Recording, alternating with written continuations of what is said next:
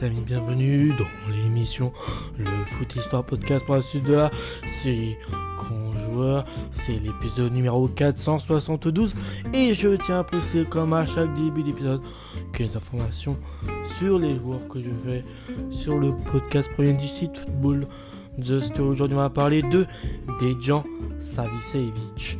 Son nom complet c'est Dejan Savicevic.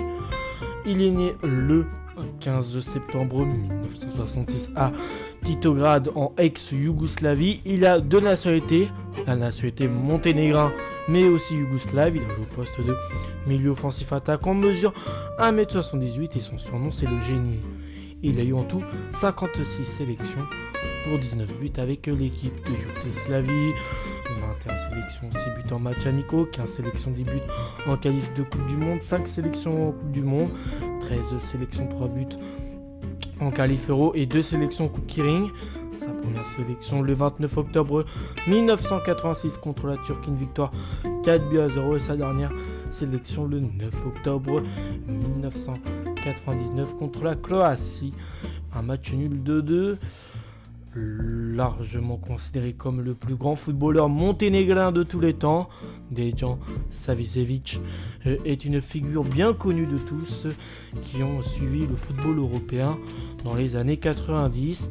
Très bon dans les tribes, avec une technique incroyable, Dejan Savicevic demeure le plus euh, insaisissable des joueurs de cette période charnière qui a vu la Yougoslavie et une génération exceptionnelle de footballeurs changer de papier et d'identité et s'éparpiller dans les championnats de l'Europe de l'Ouest avec des fortunes diverses. Formé dans son quartier de Titograd à euh, Buduknost en 1982, il devient l'une des révélations de la Yougoslavie. Il ne tente pas à s'engager pour l'un des plus grands clubs de l'ancien régime fédéral, l'Étoile Rouge à Belgrade. Il partage l'affiche avec les monuments Dragan Stojkovic, Robert Prozinetsky et Darko Pankev. Rien que ça, en trois saisons pleines, il remporte trois championnats, deux coupes, une Ligue des Champions contre l'OM, deux Basiboli et une coupe intercontinentale, un palmarès fantastique. Euh, pourquoi seulement 3 saisons alors qu'il a passé 4 années à jouer au euh, Maracana quand euh, il arrive en 1988. C'est après avoir refusé de jouer pour le Partizan, club historique de l'armée. C'est par pur hasard qu'il est ainsi appelé à effectuer son service militaire dès le début de la saison. Il ne dispute aucun match du championnat. Logique, hein euh, quand tu fais ton euh, service militaire, tu vas pas disputer de, matchs de championnat. Étant qualifié seulement pour les matchs européens avec l'équipe nationale, ironie de l'histoire, Savicevic euh, écrit sa carrière à travers des rencontres européennes et ne parvient jamais à trouver la régularité nécessaire en championnat. Suite au succès en C1 de l'Étoile Rouge en 1991, il se fait injustement voler euh, le ballon d'or par un certain JPP, Jean-Pierre Papin. Voilà, un trait, une légende de l'OM, terminant deuxième à égalité avec l'Allemand Lothar Matthaus euh, et son ami Pankev. C'est d'ailleurs aux côtés du Français qu'il euh, débarque au Milan AC en 1992 avec la lourde tâche de remplacer le grand buteur hollandais Marco van Basten. Hein souhaité euh, par Berlusconi euh, et non par Capello qui, n'a que faire d'un nouveau euh, fantaisiste. Il ne joue que 10 matchs et attend 6 mois avant de faire trembler les filets dans le stade de San Siro.